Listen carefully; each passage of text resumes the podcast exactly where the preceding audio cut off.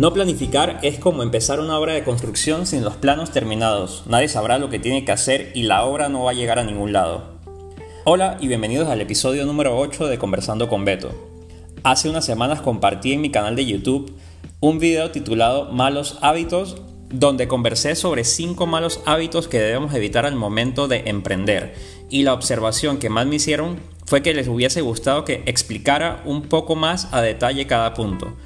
Por esa razón he decidido hacer una serie de 5 episodios donde hablaré a más profundidad de cada uno de esos malos hábitos o errores que debemos evitar y te diré cómo lograrlo. Vamos a empezar con el mal hábito de no estructurar un plan al momento que queremos poner una idea en marcha. Es importantísimo que cada vez que desees empezar a hacer algo nuevo, ya sea una idea de negocio o empezar a crear contenido, dediques un tiempo específico a la, a la planificación de esto antes de empezar. Esta tarea ya sé que puede ser agobiante para algunos de ustedes porque quizás sientan que su mente está en blanco.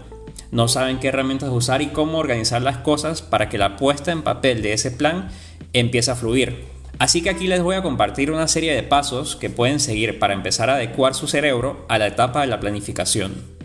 El número uno es reconoce tus fuerzas y tus debilidades. Anota esto al inicio de tu plan de acción.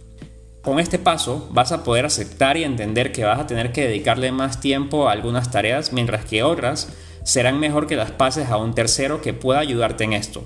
Y si ya cuentas con un equipo de trabajo, pues será mucho más fácil saber a quién le debes delegar qué cosa. 2. Acepta las dificultades. Entre más rápido aceptes y reconozcas que algunas cosas podrán tomar más tiempo que otras o que su nivel de complejidad va a requerir que sea modificado, Así vas a saber cómo asignar las horas, días, semanas o meses para cada actividad o tarea que involucre lo que deseas hacer. 3. Evita el perfeccionismo. Una de las grandes barreras que tenemos al momento de empezar algo es el querer que todo sea perfecto. Y esto lamentablemente no es posible en la mayoría de las veces. Yo he caído culpable de este error un montón de veces. Y es que cuando nos enfocamos en que algo quede perfecto o salga perfecto, muchas veces el resultado es que ni siquiera empezamos. 4.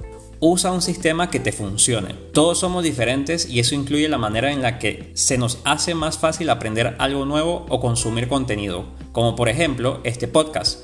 Puede ser que para ti la mejor manera de consumir contenido sea este, pero para otro puede ser leer un blog o ver un video. Y lo mismo aplica al momento de planificar. Puede que te funcione hacer un cuadro Excel, a otra persona puede que te vaya mejor escribiendo en una hoja de papel o alguien muy creativo quizás tenga un mecanismo más complejo como hacer un mapa con ilustraciones e imágenes. 5.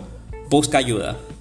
Puede que una tarea o una acción que sea necesaria para tu proyecto no esté dentro de tu área de conocimiento y por lo tanto no sabes qué tiempo puede llevar a ejecutarla o qué recursos necesitas. Para esto te recomiendo buscar la ayuda de una persona que tenga este conocimiento y te pueda guiar para que sepas cómo encajarlo dentro de tu planificación.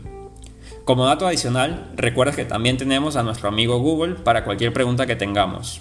Y con esto tenemos la parte mental. Ahora que ya hemos comprendido todo esto y tenemos más confianza para planificar, entonces podemos ir con la parte técnica.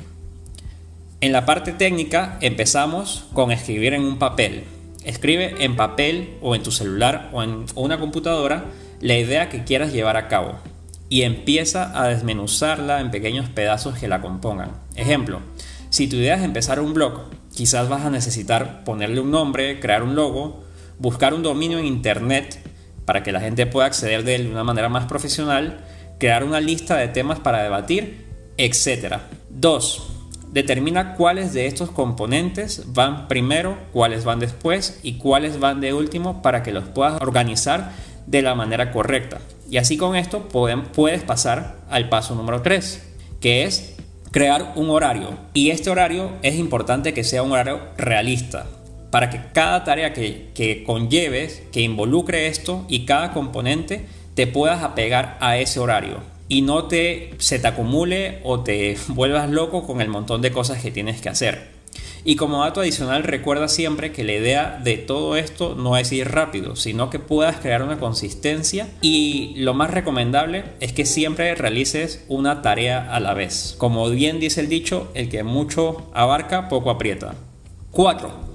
Usa aplicaciones que te ayuden a llevar el control, como un calendario puede ser en tu celular o la computadora, como también podría ser la aplicación de recordatorios. En mi caso en específico lo que yo hago es que ordeno las tareas en el calendario según la hora en la que tengo que hacer cada una y adicional pongo un recordatorio con una alarma que me avise cuando es momento de empezar a hacer esta tarea porque ya saben, uno tiene un montón de cosas en la cabeza y puede ser que una u otra cosa se te escape.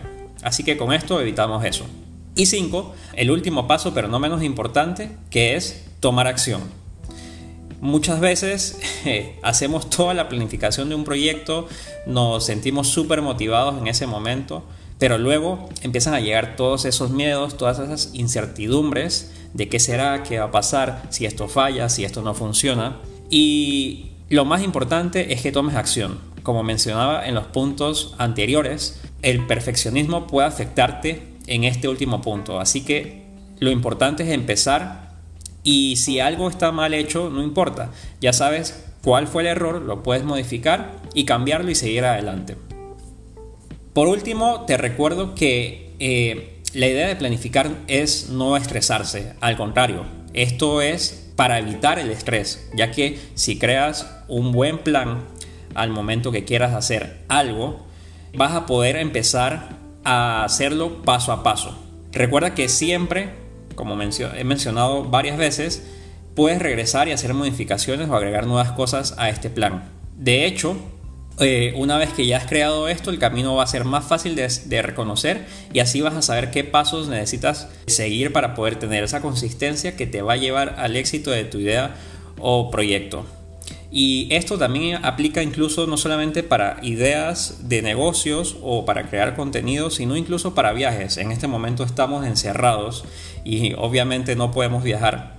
Pero pronto esto va a pasar y sé que a muchos de ustedes les encanta viajar. E incluso tengo amigos cercanos que siempre me han dicho, Alberto, tú eres muy bueno organizando eh, viajes y cuando vamos hacia algún destino siempre sabes lo que hay que hacer primero, lo que hay que hacer de último para que el tiempo nos alcance.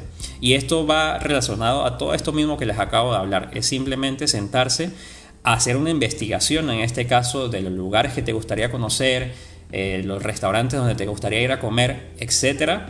Y con esto a mano puedes empezar a escribir un plan detallado de todo ese viaje para que sea, lo más provechoso posible y lo disfrutes al máximo. Así que con todo esto que ya te he dado, sabrás tú también en qué otras áreas de tu vida lo puedes aplicar. Y bueno, esto ha sido todo por el episodio de hoy.